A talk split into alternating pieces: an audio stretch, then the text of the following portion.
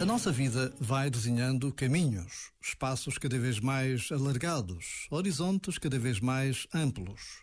Viver é fazer constantemente passagens de um lugar interior a outro, onde entram novas relações e perspectivas.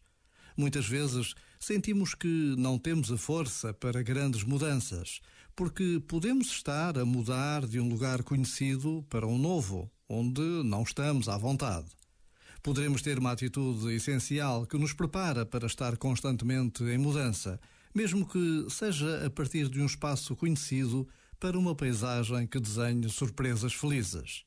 Afinal de contas, estar sempre no mesmo sítio não nos ajuda a crescer. Este momento está disponível em podcast no site e na app.